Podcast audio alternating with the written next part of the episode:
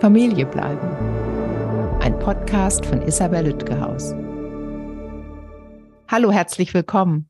In der heutigen Folge sprechen wir über die Chancen und Möglichkeiten von Mediation bei Trennung und Scheidung.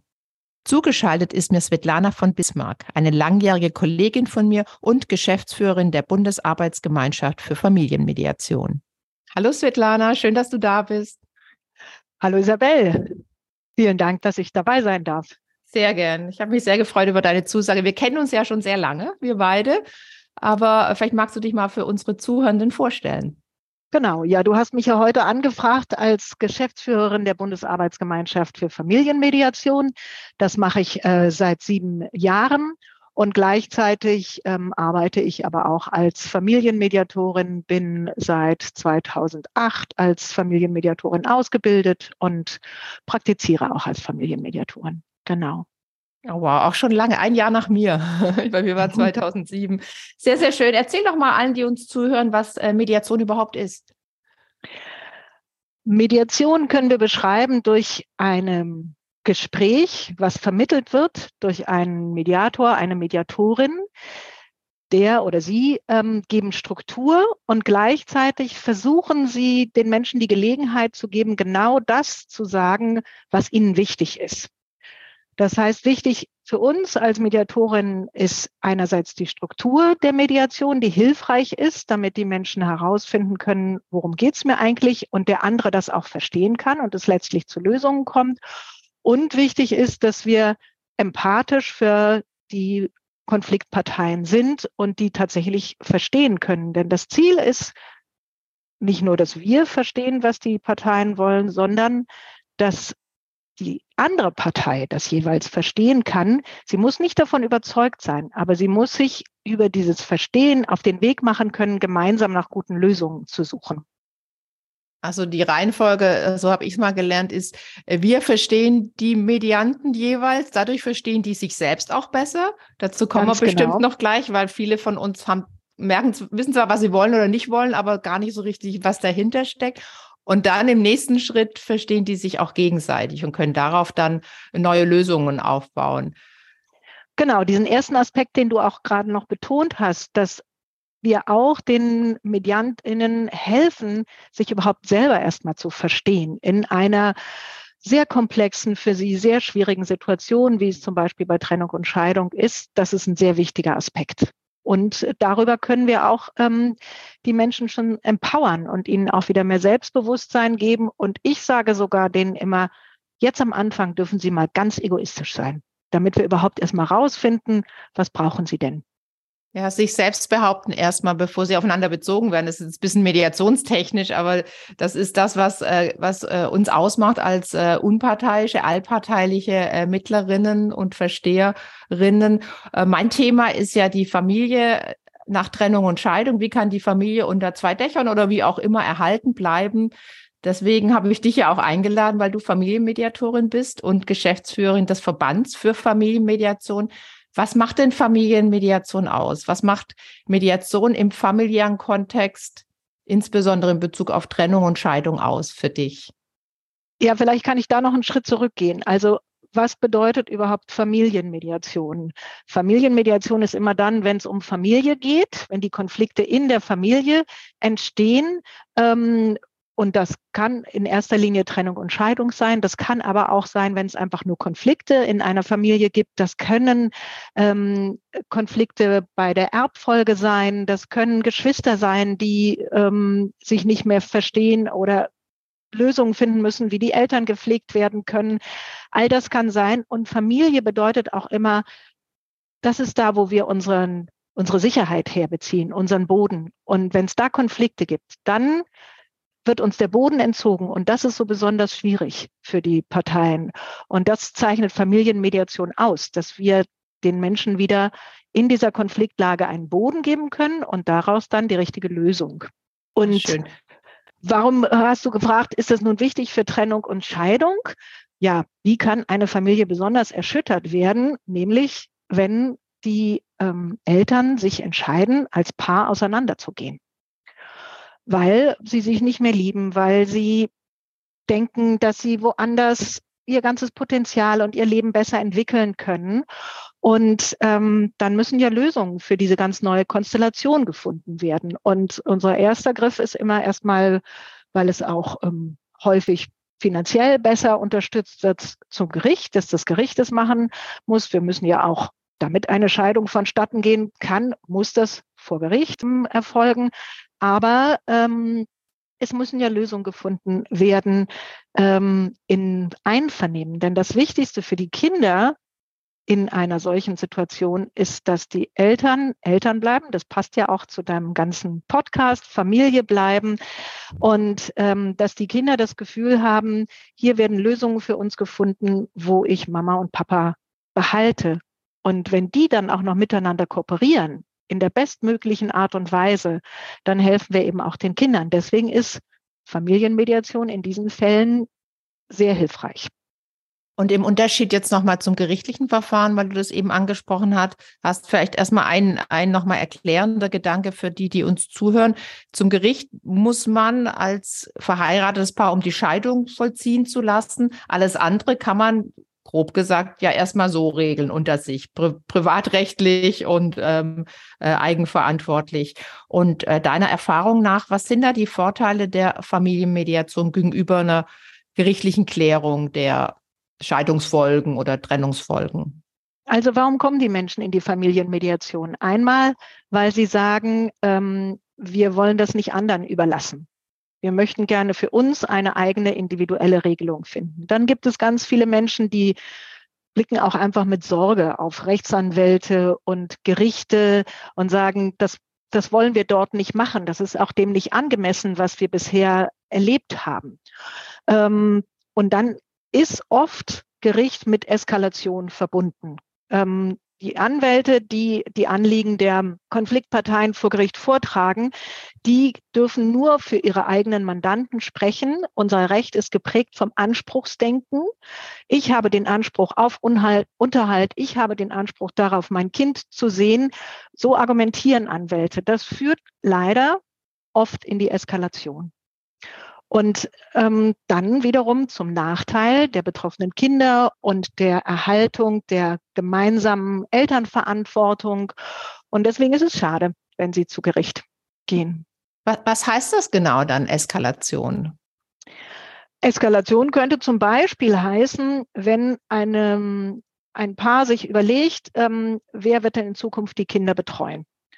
Dann ähm, sind inzwischen viele dabei, die sagen, na, Vater und Mutter sollen beide die Kinder betreuen, möglichst sogar 50 zu 50. Ähm, wenn einer jetzt dagegen ist, dann führt das vor Gericht ganz schnell zu der Frage, und wer bestimmt den Aufenthaltsort des Kindes? Das ist aber wieder eine Frage der elterlichen Sorge. Und stell dir vor, wie entziehen wir jemanden die elterliche Sorge? Das heißt eigentlich das, was die Eltern ausmacht. Ich bestimme darüber, wo mein Kind wohnt. Das kann man nur, indem man ein Sachverständigengutachten anfertigt und ähm, sagt, du bist der schlechtere Elternteil. Das ist doch eigentlich eine ganz schlimme Eskalation, die hier stattfindet. Und damit das dann auch wirklich ganz deutlich ist für den Sachverständigen, für die Richterin, für den Richter, da werden dann Dinge hervorgekehrt, die wirklich eigentlich wirklich nur noch Eskalation sind. Da werden die ähm, ähm, jeweiligen Eltern angeschwärzt, was die alles falsch machen. Da müssen die Eltern sich jeweils einreden, warum der andere so schlimm ist. Und oft sind die aber gar nicht schlimm. Das Einzige, was schlimm ist, ist, dass sie sich so schrecklich streiten. Und dass sie sich als Paar getrennt haben und dann erfolgt, erfolgt eine Entwertung auf Elternebene, was für die Elternkooperation äh, nicht so förderlich ist. Und dann äh, wird es immer schwieriger. Und umgekehrt dazu, ja, gern. Genau, das. da würde ich gerne nochmal einhaken. Und mhm. das ist genau, glaube immer noch der Punkt, der bei uns eine ganz große Rolle spielt. Menschen, die sich trennen, haben das Gefühl, sie haben versagt. Und entsprechend reagieren wir. Wir wollen, wir wollen nicht zu Kreuze kriechen. Wir wollen nicht sagen, wir haben versagt. Also muss der andere schuld sein. Und wir sagen zwar, wir haben im deutschen Familienrecht kein Schuldscheidungsrecht mehr, aber es geht immer darum, ob man Schuld hat ähm, oder nicht, ob man versagt hat. Und es gibt ganz viele Menschen, die sagen, naja, also guck doch an, das Kind, das lacht ja nicht mal nicht mal mehr. Naja, wie sind denn die schulischen Ergebnisse? Kein Wunder, die Eltern haben sich getrennt. Es wird immer alles darauf geschoben, wenn Kinder unglücklich sind, dass ihre Eltern sich getrennt haben. Das heißt, es ist wie so ein Kapitalverbrechen nach wie vor, obwohl es täglich passiert. Wir haben in Berlin, jede zweite Ehe wird geschieden. Es ist etwas ganz Normales. Und trotzdem wird es immer noch so angesehen, was tun die ihren Kindern an?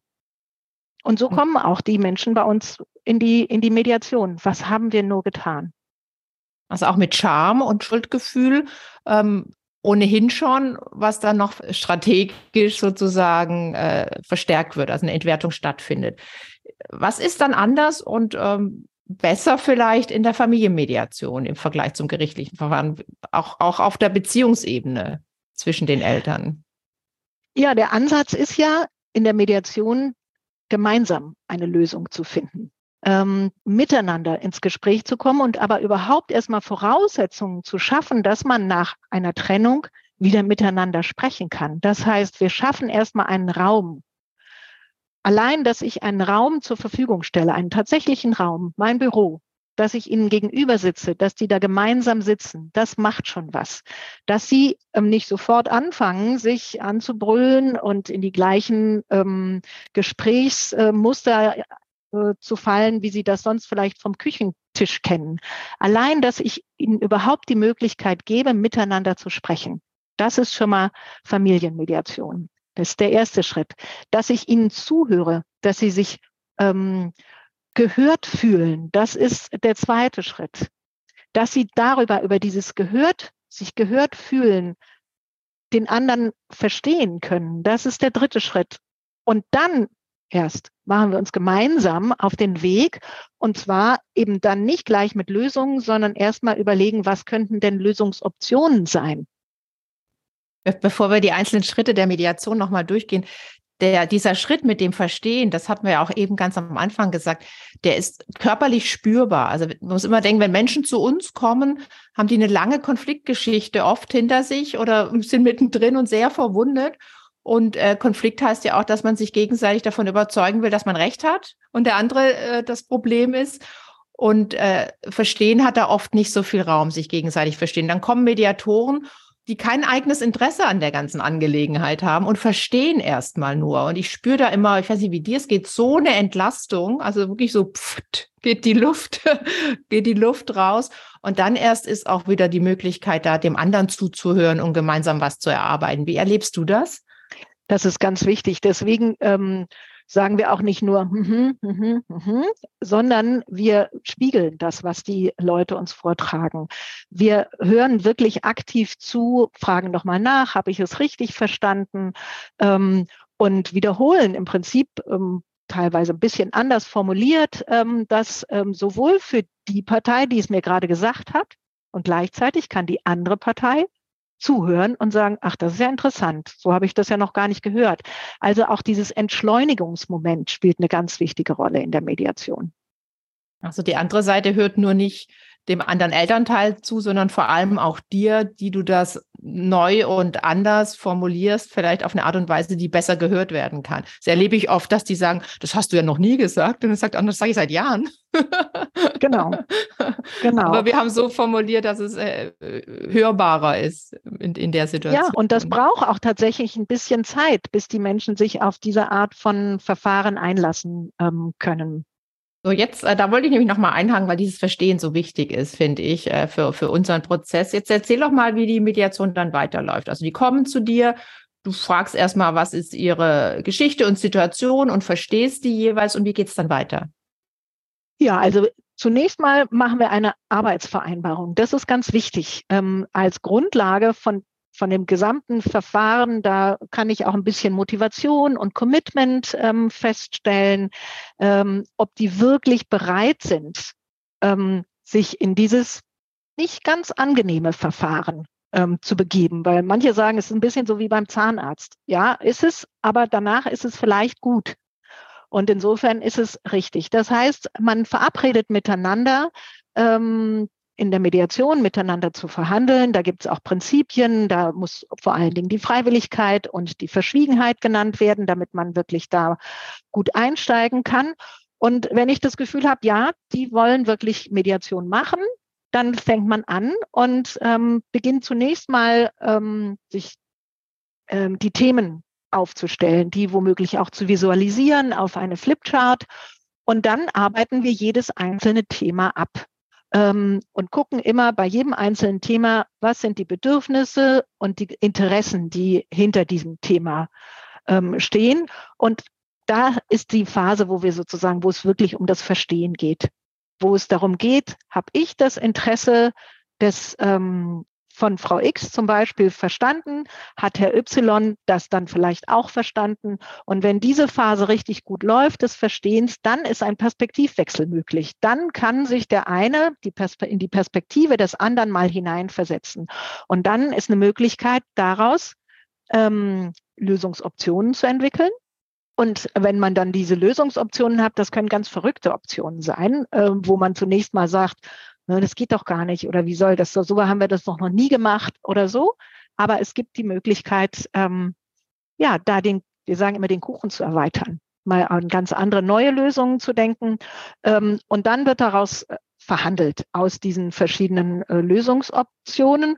Und wenn man dann das Ergebnis hat, kann auch eine Vereinbarung formuliert werden. Und je nachdem, da gibt es dann auch tatsächlich gesetzliche Formvorschriften. Ähm, manchmal muss das richtig explizit ausformuliert sein, schriftlich formuliert sein. Manchmal muss man damit noch zum Notar gehen. Manchmal kriegt man ein bisschen Sicherheit, weil man diese ähm, gesamte Vereinbarung mit in den gerichtlichen Prozess, mit äh, den Entscheidungsprozess mit hineinbringt. Äh, Aber es gibt auch Menschen, die sagen, das brauchen wir alles nicht. Wir kommen auch so jetzt ganz wunderbar zu, zurecht, weil wir ja auf diesem Weg die Nachhaltigkeit gesichert haben. Es geht nicht darum, dass man nachher einen Titel in der Hand hat, nämlich etwas, was sich vor Gericht durchsetzen kann, sondern es geht darum, dass man sich über diesen Gesprächsprozess eine Lösung gefunden hat, die allen so gut gefällt, dass sie sich danach dran halten, ganz automatisch. Da gibt es ja auch Untersuchungen, dass äh, Mediationsvereinbarungen sehr viel mehr eingehalten werden als äh, gerichtliche Urteile, weil die mit dem eigenen Schweiß erarbeitet wurden, man meistens dahinter steht und wenn was dazwischen kommt, eher nochmal in die Mediation geht als äh, direkt vor Gericht. Ähm, damit das nicht so theoretisch ist, äh, vielleicht magst du ein Beispiel nennen. Was sind denn so typische Themen bei einer Trennung und Scheidungsmediation und wie, wie, wie geht es da normalerweise oder häufig weiter? Als also, sich das verallgemeinern lässt. Eine ganz typische Frage ist, ähm, ähm, wer betreut die Kinder wann? Wer ist in charge? Und ähm, da kommen manchmal die Menschen und sagen, ähm, also zu, Väter sagen zum Beispiel sehr oft, ich darf meine Kinder gar nicht sehen. Meine Ex-Frau lässt mich die Kinder nicht sehen. Ähm, und wir erarbeiten im Gespräch, dass es eigentlich gar nicht der Ex-Frau darum geht, sondern dass ähm, die möchte sehr wohl dass die Väter sich gut um ihre Kinder kümmern. Erstens, weil sie den Kindern den Vater erhalten wollen, das ist ihnen wichtig, aber manchmal geht es auch um Entlastung. Manchmal müssen diese Mütter auch entlastet werden. Und über dieses Gespräch stellt sich dann plötzlich heraus, dass man ganz wunderbare Lösungen findet, wann denn die Kinder den Vater sehen, an welchen Wochenenden oder vielleicht auch viel öfter, dass man mal kurz vorbeikommen kann, um ein Kind abzuholen. Man kann ähm, darüber sprechen, ähm, dass man die Kinder nicht immer nur face-to-face -face sieht, sondern vielleicht über übers Telefon. Man kann verabreden äh, über die heutigen Möglichkeiten, technischen Möglichkeiten, dass man eben per Zoom oder sowas macht. Ähm, das ist eine Möglichkeit. Die Frage, ähm, wer ist wann in charge. Und da gibt es ja auch Dinge, die sind die auch für das Gericht wahnsinnig schwer zu regeln, weil die Menschen haben nicht einen ganz normalen Lebenslauf, dass sie morgens ähm, um sieben aufstehen, dann ihre Kinder in die ähm, Kita oder in die Schule bringen, nachmittags wieder abholen und äh, danach zu Hause sind, sondern die Menschen arbeiten sehr viel, die arbeiten in Schicht, die arbeiten teilweise am Wochenende, die haben neue Familien. Das ist gar nicht so einfach, da wirklich sehr individuelle Lösungen zu finden. Genauso mit den Ferien es passt nicht immer mit den Schulferien. Bei Gericht würden wir sagen, okay, heftige Ferien. Auch da muss man ähm, ganz genau überlegen, wann ist es denn passend? Und muss es denn immer sein, dass der Vater immer mit allen Kindern dann in die Ferien fährt? Vielleicht kann man auch mal überlegen, dass der Vater mit der Tochter und die Mutter mit dem Sohn in die Ferien fährt. Alle diese Dinge. Dann ist natürlich ein ganz wichtiger Punkt, ähm, gerade in Trennungs- und Scheidung, weil Scheidung ist immer teurer als alles, was vorher war ähm, es gibt immer weniger Geld. Wie kann man das Geld so verteilen? Und da gibt es natürlich, ich sage mal, als guten Backup ganz sinnvolle Regelungen, die das Recht uns vorgibt. Aber noch viel besser wäre es, wenn die Leute sich wirklich darüber Gedanken machen, zum Beispiel, was brauchen sie denn? Das heißt, wir würden jetzt hier nicht bei Kindesunterhalt ohne weiteres darüber sprechen, ähm, was äh, sagt die Düsseldorfer Tabelle, wie viel muss denn hier der Vater oder die Mutter an Geld ähm, an den anderen ähm, bezahlen, sondern wir würden darüber sprechen, welche Ausgaben sind denn wichtig hier. Ähm, und das ist auch ganz interessant, weil dann plötzlich die Eltern sich mal Gedanken machen, ähm, schaffen wir das eigentlich? Gibt es genügend Geld? Wo können wir denn noch Geld herkriegen? Ähm, muss unter Umständen der Ballettunterricht gecancelt werden? Ähm, können wir vielleicht die Oma oder die Patentante darum bitten, ähm, was zu übernehmen? Wie, wie, wie kann man das lösen? Und ähm, ganz viel ist auch immer die Frage, früher war es eben so, die Väter mussten zahlen, ähm, die Mutter haben die Kinder betreut. Und das ist dann natürlich für die Väter auch ganz unangenehm. Das heißt, die wollen nicht zahlen. Oft. Ja. Und schon gar nicht zu Händen der Mutter. Das heißt, man könnte sich zum Beispiel überlegen, gibt es ein Kinderkonto, auf das beide Zugriff haben? Ähm, ganz wichtig, ein weiterer Punkt ist, ähm, dass vielleicht auch noch Unterhalt an den anderen Ex-Partner gezahlt wird, weil der vielleicht vorher Teilzeit gearbeitet hat und jetzt gar nicht mehr so viel Geld hat. Ähm, wir wollen, wenn wir uns als Paar getrennt haben, schon gar nicht den anderen finanziell auch noch unterstützen. Wie kann man das machen? Ähm, wenn äh, man bei Gericht den Unterhaltsanspruch ähm, anmeldet, dann würden daraus eventuell monatliche Zahlungen kommen. Für manche, die dann zahlen sollen, ist es viel einfacher, eine ganze Summe zu zahlen. Zu sagen, okay, ich weiß, ich müsste eigentlich jeden Monat hier 500 Euro zahlen. Das muss ich die nächsten sieben Jahre machen. Ähm, das nervt mich total. Können wir es nicht so machen? ich habe gerade hier noch ein bisschen Geld. Ich schicke dir das gesamte Geld jetzt als Unterstützung für dich ähm, in einem oder in zwei oder drei Chargen, damit das nicht immer wieder passiert. Ich werde jedes Mal, jeden Monat daran erinnert, dass ich hier eine Ex-Frau mhm. unterstützen muss. Ja, das ist als Abschluss dann auch, ne? So wie so ein Abschluss, dass man, ja. und das ist auch etwas, wo wir versuchen, also das ist eine ganz wichtige Frage in der Mediation, wir versuchen zu entflechten. Wir versuchen die Verstrickungen, die die Leute haben, zu entflechten, die Leute unabhängig voneinander weiterleben zu lassen, damit sie von dort aus wieder gemeinsam arbeiten können, aber nicht, weil sie voneinander abhängig sind. Das also ist eine gute Voraussetzung so eine, eine freiwillige Elternkooperation, weil als Eltern bleiben sie verflochten, aber vielleicht auf eine Art und Weise, die, die nicht belastend ist und die, die sie dann auch gern tun zu, zugunsten des Kindes. Da zum Unterhalt möchte ich noch mal kurz was sagen, zum Kindesunterhalt.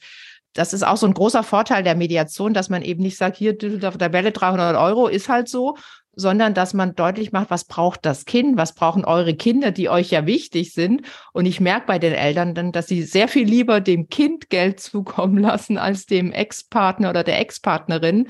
Ähm, und das ist ja beim Kindesunterhalt immer so, dass es eigentlich fürs Kind ist, aber fließt auf das Konto des ähm, hauptbetreuenden Elternteils. Und wir machen nochmal deutlicher in der Mediation, das ist für das Kind.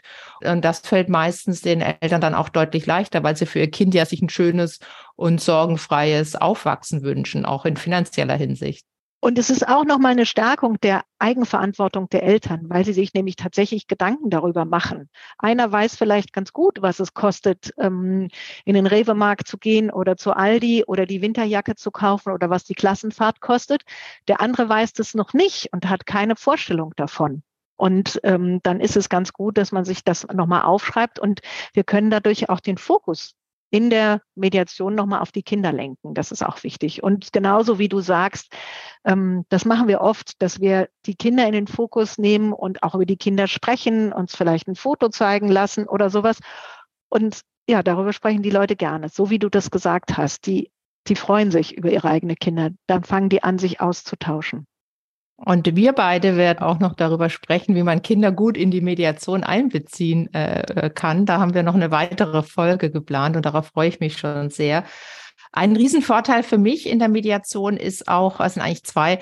Erstmal das, was du sagtest, es ist Privatleben. Also es ist generell schwer für ein Gericht Gericht, für einen gerichtlichen Beschluss ins Privatleben von Menschen einzugreifen. Das merkt man ja auch im Strafrecht bei häuslicher Gewalt zum Beispiel.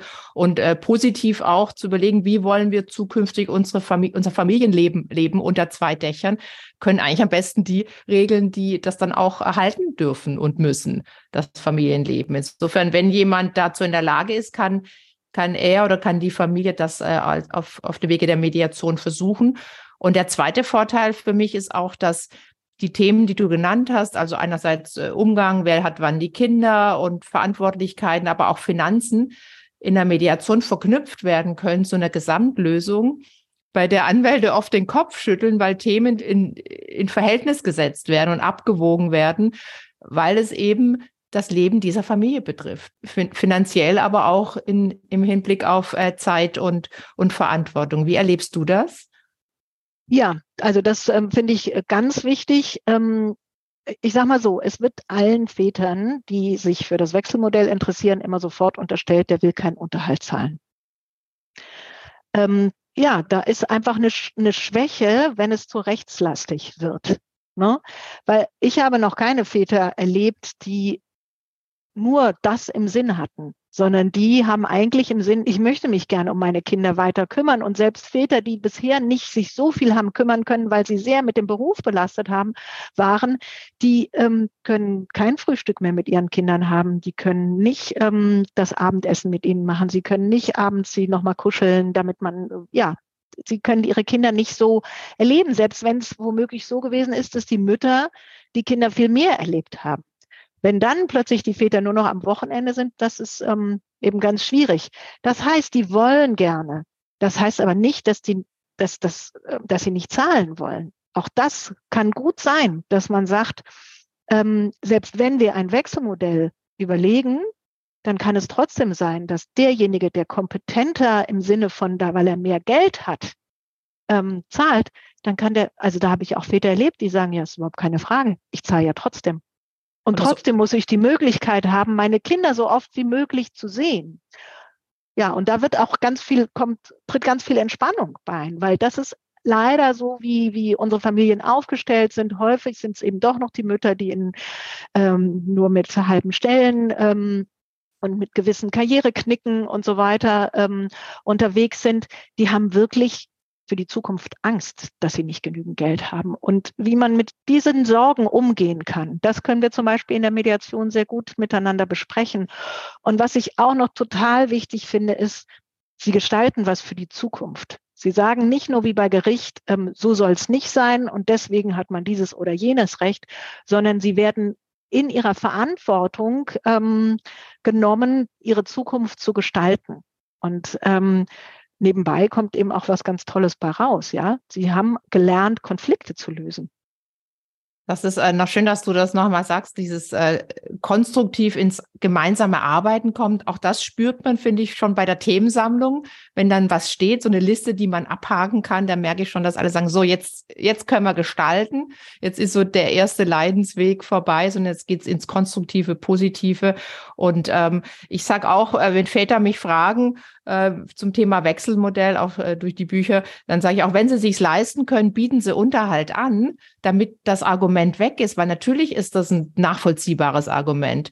Und oft ist es so, auch wenn die Frauen auch gearbeitet haben, waren sie doch oft mehr zu Hause, haben doch weniger gearbeitet, brauchen ein paar Jahre, um wieder in die Gänge zu kommen, beruflich gesehen. Und wenn man da zumindest eine Übergangszeit äh, finanziell noch unterstützen kann, kommt es auch wieder den Kindern zugute, wenn es nicht eine totgestresste Mutter hat oder einen totgestressten Vater, je nachdem, sondern alle so ein bisschen Luft haben. Also wer sich das leisten kann, kann auch hier von den gesetzlichen Regelungen, die es beim Wechselmodell sowieso kaum gibt, äh, abweichen und sagen, lass uns einen Weg für unsere Familie finden. Und eine Trennung ist eine Umbruchszeit und da ist es, ähm, finde ich meistens eine ganz gute Idee, auf sich zu fahren, was ich gelernt habe von Frau Merkel und erstmal so ein, zwei Jahre zu planen und dann weiterzuschauen und auch mal über die Erfahrungen zu sprechen, auch in der Mediation, auch ein Riesenvorteil von Mediation. Und dann äh, sich da so langsam äh, ranzutasten, wie das neue Familienleben funktionieren kann, finanziell und von Zeit und Verantwortung her.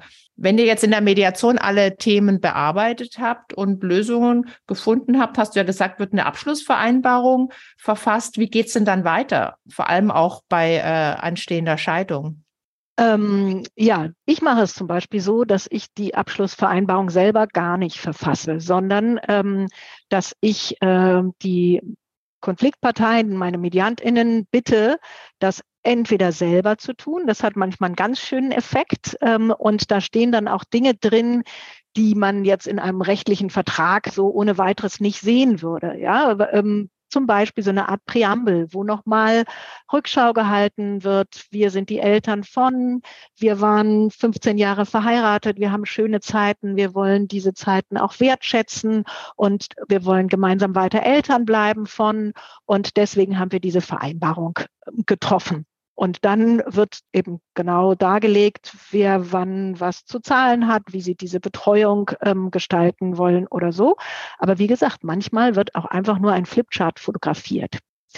Dann ähm, kann man auch mit diesen Überlegungen zu einem der beiden Anwälte geben. Das ist auch übrigens nochmal was ganz Wichtiges, ähm, was ich hier vielleicht noch einführen möchte.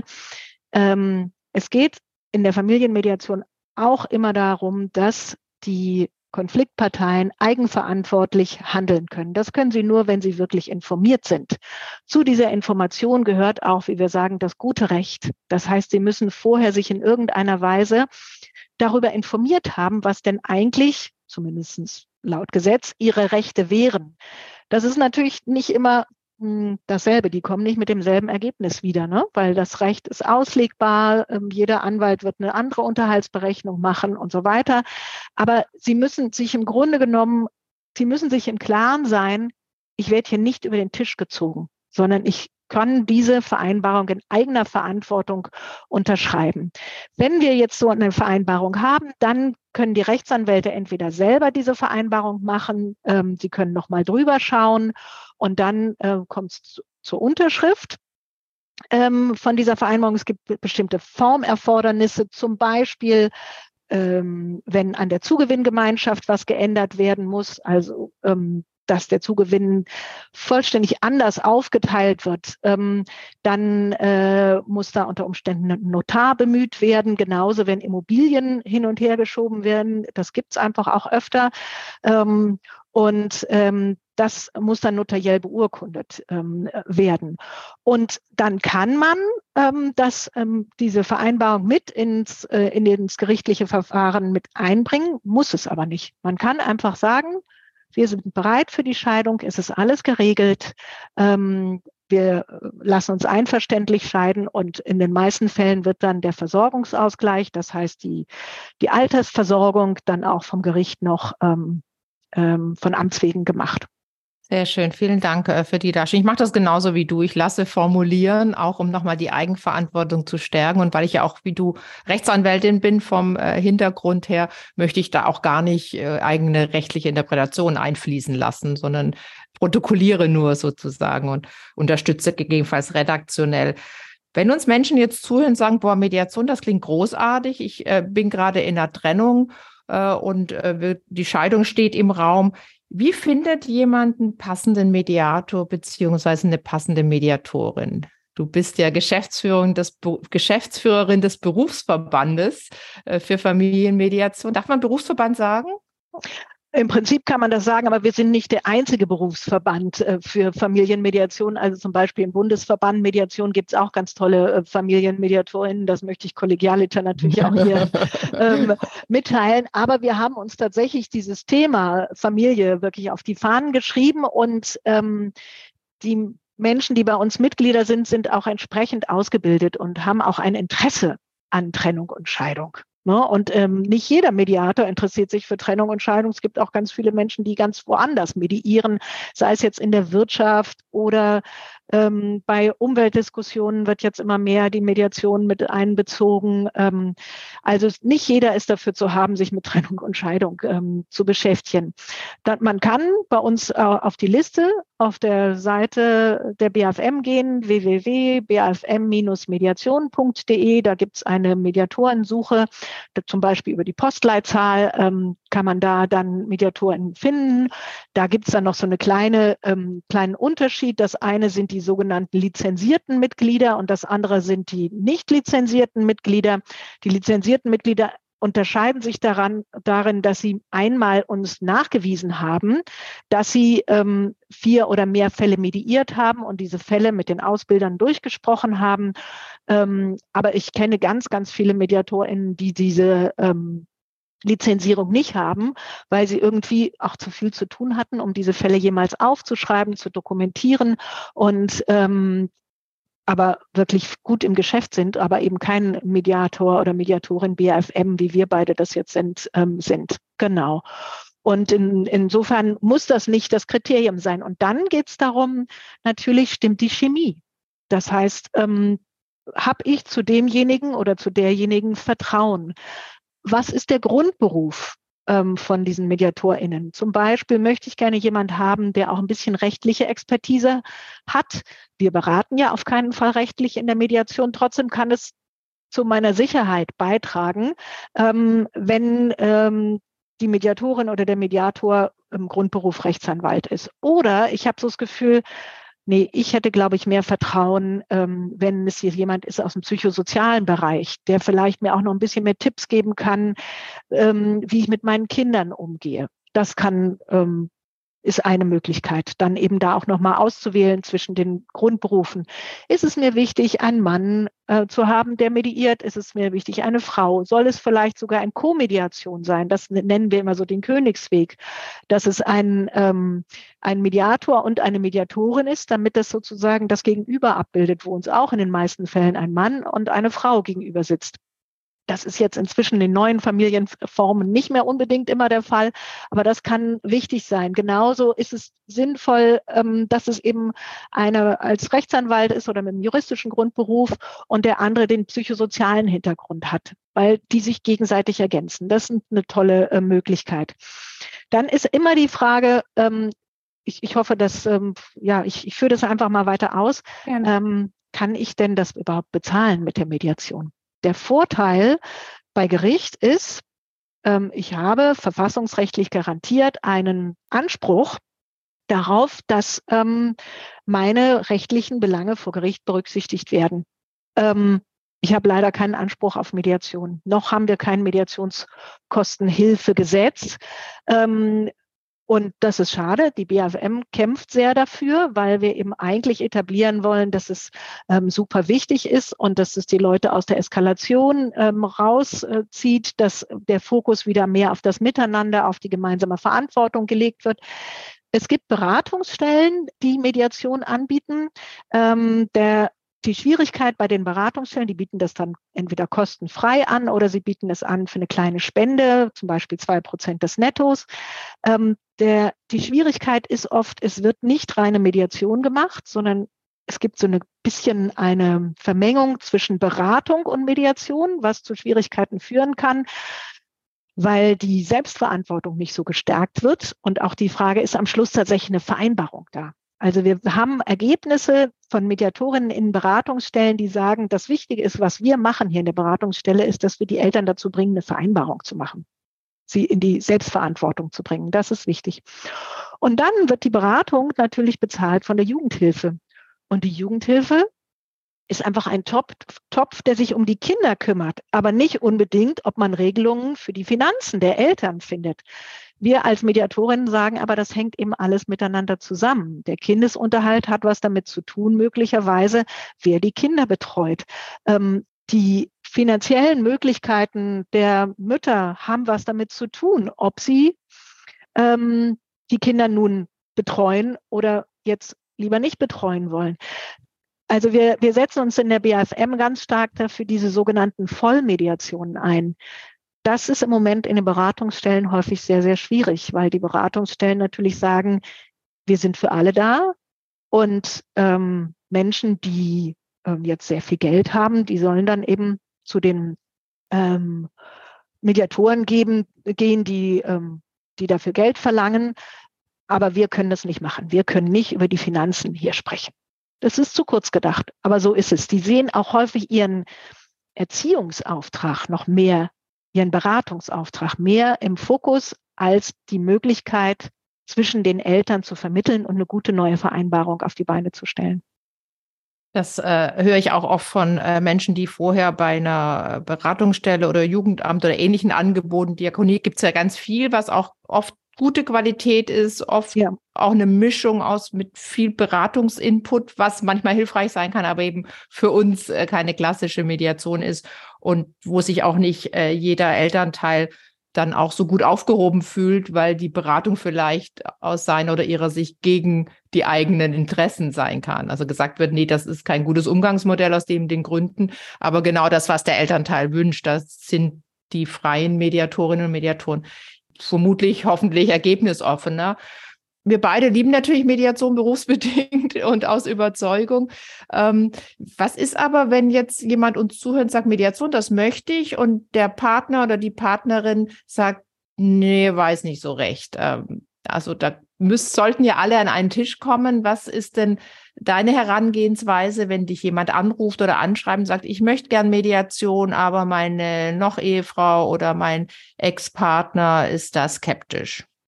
Also was ich natürlich als allererstes anbiete, ist, dass dieser ähm, Skeptiker, diese Skeptikerin mich anrufen kann und ich einfach erstmal unverbindlich am Telefon ein bisschen was über Mediation erklären kann, mir ganz kurz das Anliegen desjenigen anhöre und überlege mit ähm, ihm oder ihr zusammen, warum es ähm, sinnvoll sein kann, hier vielleicht doch Mediation zu machen. Manchmal hilft es, manchmal hilft es auch nicht. Ich versuche diejenigen zu stärken, die hier anrufen und sagen, sie wollen so gerne Mediation machen. Und ähm, warum wollen die das machen? Weil sie irgendwie da in Good Terms kommen wollen. Und dann überlege ich mit ihnen zusammen, wie denn das gelingen kann, ohne dass sie jetzt auf ihre wichtigen Anliegen verzichten. Aber wie sie zum Beispiel eben mit dem anderen kommunizieren können, das ist dann wie so eine Art Konfliktcoaching. Ja, das, ähm, also wenn ich die jetzt hier ganz wenn ich die zwei, drei, vier Stunden habe, dann lasse ich, lasse ich mir das bezahlen als Möglichkeit des Konfliktcoachings. Aber so im, am Telefon kann ich auch erstmal gut sagen, ähm, das typische, sprechen Sie in Ich-Botschaften. Wiederholen Sie einfach nochmal das, was Sie gerade gehört haben. Genau so wie ich auch als Mediatorin arbeite. Ich versuche eben zu erklären, wie arbeite ich. Wenn mir jemand was sagt, dann wiederhole ich das. Ich versuche das zu verstehen. Und dann können unter Umständen die Gespräche auch besser stattfinden. Dann ähm, wird es nicht gleich so hektisch und laut und schwierig. Und ähm, dann kommen die Leute zwar nicht zu mir in die Mediation, das ist schade, aber vielleicht können sie ihren Alltag trotzdem besser regeln. Und das finde ich irgendwie wichtig. Also das stelle ich mir auch als Aufgabe.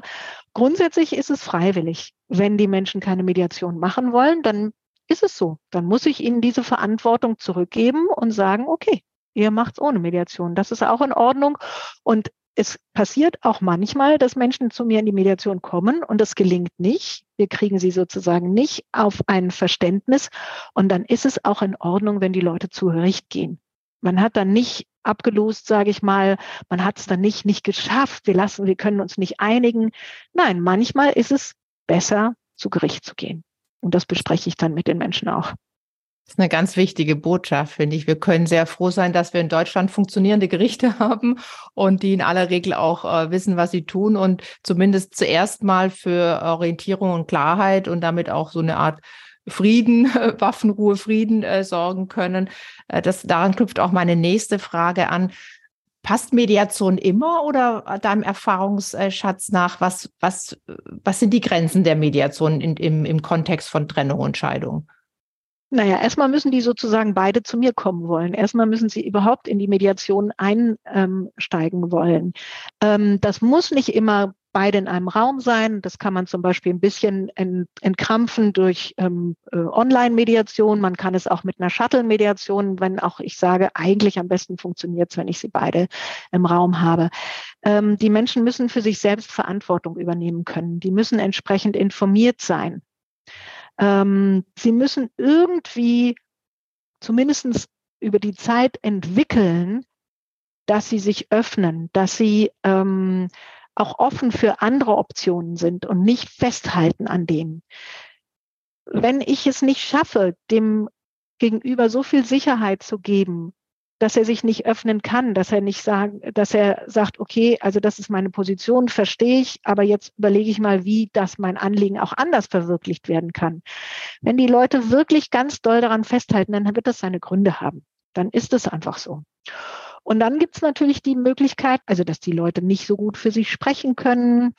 Ähm, da kann ich manchmal für sie sprechen, ohne meine Allparteilichkeit zu verlieren. Und manchmal gibt es auch ein so extremes Machtungleichgewicht in einer Beziehung, dass ich das als Mediatorin nicht aufheben kann. Es ist immer so ein bisschen schwierig. Man sagt, ähm, bei Machtungleichgewicht geht's nicht mit der Mediation. Man kann sicher sein, dass jeder von sich ausgeht, ich bin derjenige, der nicht die Macht hat. Der andere ist der viel mächtigere. Warum auch immer. Der hat die Kinder, der hat das Geld, der hat die Großeltern, der ähm, nimmt sich sowieso alles, was er braucht und so weiter. Also die kommen zu mir und sind eigentlich beide der Überzeugung, der Schwächere zu sein. Ja, und dann muss ich ihnen zeigen, dass das für mich gar nicht der Fall ist, dass sie für mich absolut im Gleichgewicht sind. Und manchmal ist es auch so, dass der eine tatsächlich ein bisschen mehr Macht hat. Dann kann ich gucken, wie schaffe ich es, dass der andere auch auf Augenhöhe kommt. Dann funktioniert Mediation. Es kann aber auch mal so sein, dass ähm, das nicht funktioniert. Dass einiger, weil er weil er wesentlich eloquenter ist, weil er wesentlich mehr Geld hat, ähm, weil er, weil vielleicht derjenige, der es nicht so gut schafft, auch ähm, psychische Schwierigkeiten hat, ja, dass da ein Ungleichgewicht ist. Dann funktioniert das nicht und dann würde ich die Mediation auch abbrechen. Und ähm, ja, manchmal sind die Leute auch wie, wie, wie verrannt in ihre Konstruktionen, die sie vom anderen haben. Und ähm, darauf beruht deren ganzes Weltbild. Dieses Weltbild kann ich denen nicht in zehn Mediationssitzungen nehmen.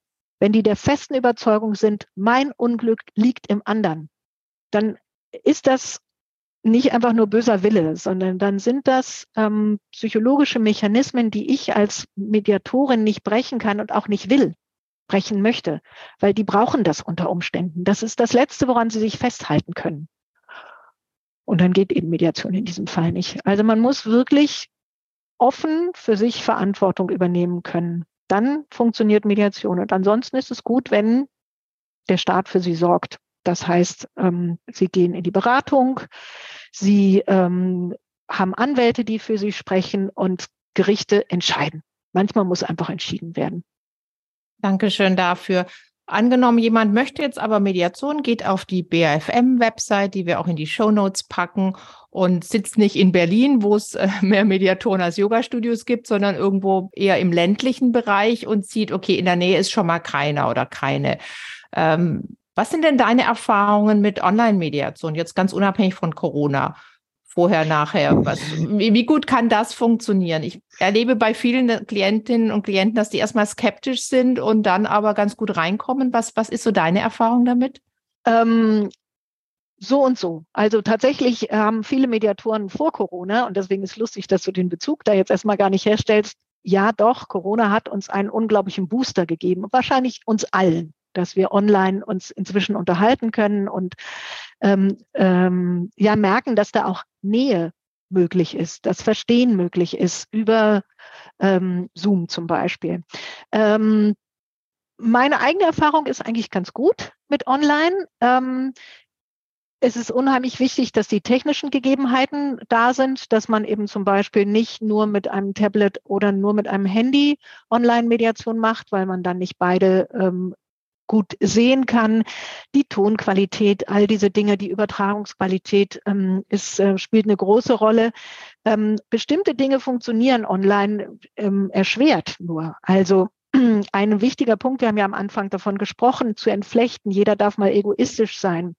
Ich versuche am Anfang die ähm, meine KlientInnen zu separieren, ja, ihnen die eigene Stimme zu geben.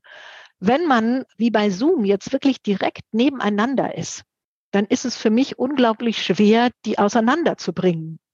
Ähm, ganz abgesehen davon, dass ich sie nicht direkt angucken kann. zum Beispiel, sondern dass ich immer sagen muss, du Isabel, jetzt möchte ich mal direkt dich ansprechen. Mhm.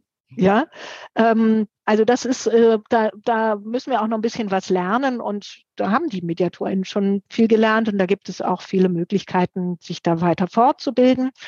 Ähm, und ich glaube, MediantInnen, die sollten es einfach mal ausprobieren. Die sollten mal schauen, wie es funktioniert, dass sie trotzdem verstanden werden, dass die Zuwendung, die sie von uns brauchen, auch per Zoom möglich ist. Weil das ist das, was ich erlebe, dass viele Leute sagen, ach nee, ich möchte vielleicht lieber doch zu Ihnen kommen. Um dieses, ja, wir, wir, diese Streicheleinheiten, die man eben virtuell auch geben kann. Also das ist ähm, schon auch möglich. Und insofern kann man natürlich dann auch, das ist immer der Vorteil, über Ländergrenzen hinweg sogar. Also ich habe eine Mediation gehabt, da saß einer in Hamburg und einer in London. Ein Mediator in London und ich selber in Berlin. Das Ganze fand auf Englisch statt. Ähm, das ist dann eben möglich und sonst käme es gar nicht zu einer ähm, Mediation. Hm. Wenn die Menschen online sind, dann sitzen sie zu Hause, dann sind sie in schöner Umgebung. Das ist ganz toll. Sie müssen nicht wieder in die grässliche U-Bahn, wenn es ihnen eigentlich sowieso gar nicht so gut geht. Aber sie nehmen sich auch nicht so viel Zeit. Sobald der Zoom aus ist, sind sie gleich wieder im Tagesgeschäft und können nicht nochmal, ich sage das mal in der U-Bahn, nochmal drüber nachdenken, was war denn da eigentlich gerade.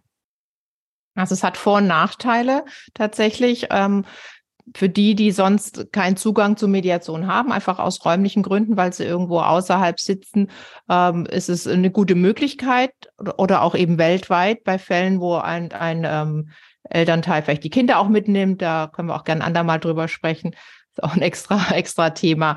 Insofern, also online ist möglich und hat Vor- und Nachteile. Zum Abschluss die Frage, die mir ganz oft gestellt wird von Mediantinnen und Medianten. Ähm, wie viele Sitzungen braucht man bei Trennung und Scheidungsmediation? Bin sehr gespannt, was du da antwortest.